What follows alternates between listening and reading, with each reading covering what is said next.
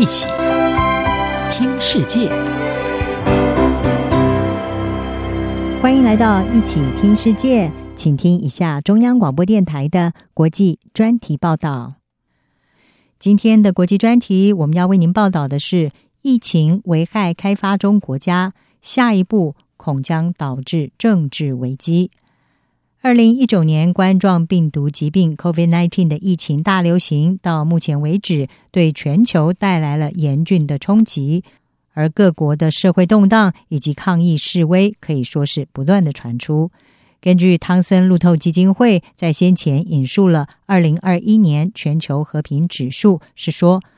过去十年间，世界各地的暴力、大规模罢工，还有反政府示威，增加了有百分之两百四十四。这一份由智库经济与和平研究所所汇整的指数报告，是依据一百六十多个国家和地区的和平情况来进行排名。但是，根据报告，各国社会动荡的性质从去年以来出现了变化，造成各国国内紧张的原因，主要都是跟疫情大流行有关。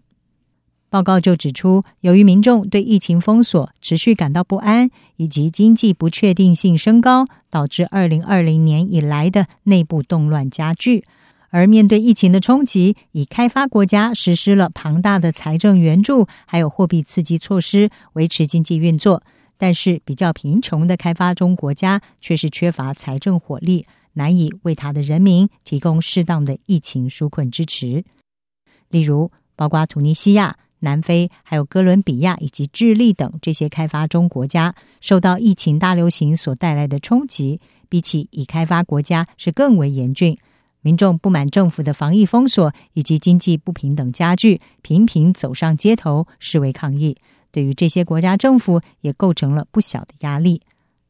华盛顿邮报的时事评论员沙洛尔，他就撰文指出，在这些开发中国家，COVID-19 疫情大流行造成的伤害很大，感染病例激增，也让经济陷入困境，同时也造成卫生体系是陷入紧张之中。不过，沙洛尔他也指出，在比较富裕的已开发国家，民众则是出现了一种和开发中国家非常不同的愤怒抗议，从法国到澳洲。有数以万计反对疫苗接种规范，还有疫情封锁的示威民众，主要是抗议政府侵犯了他们的公民自由。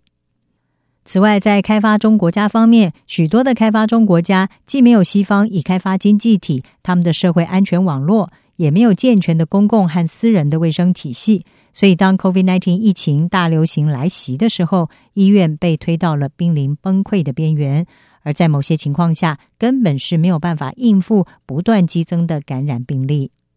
因此，国际组织也呼吁国际货币基金会还有富裕国家支持开发中国家所大幅增加的医疗支出。另外，受到疫情的冲击，各国迈向复苏的力道也出现了分歧。国际货币基金在今年七月份所发布的一份世界经济展望报告，在当中就指出，全球的复苏断层扩大。上调对于包括美国在内的已开发经济体的成长预测，但是呢是下修了对于印度等这些开发中国家的成长预估。而除了疫情对经济和社会的冲击之外，疫苗在已开发国家和开发中国家之间的分配不均，更是令人感到愤慨。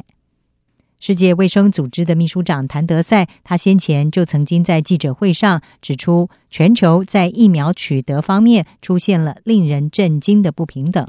他同时还说，疫苗民族主义的少数国家占据了大部分的疫苗份额，在道德上站不住脚。而到了疫情大流行的这个阶段，还是有数百万的卫生医疗工作者没有办法接种疫苗，这样的事实让人厌恶。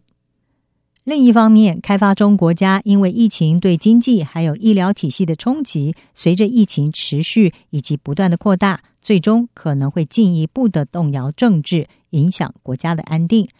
以突尼西亚为例，这个国家原本已经疲弱的经济，受到 COVID-19 疫情大流行的危害，在国内爆发了数个月的抗议活动之后，总统萨伊德就在七月下旬开除了他的总理。也使得突尼西亚面临了二零一一年茉莉花革命以来最大的政治危机。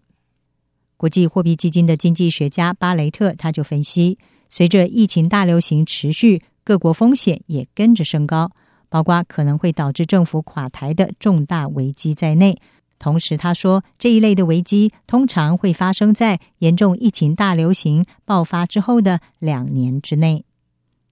以上专题由张子清撰稿还请您播报谢谢您的收听。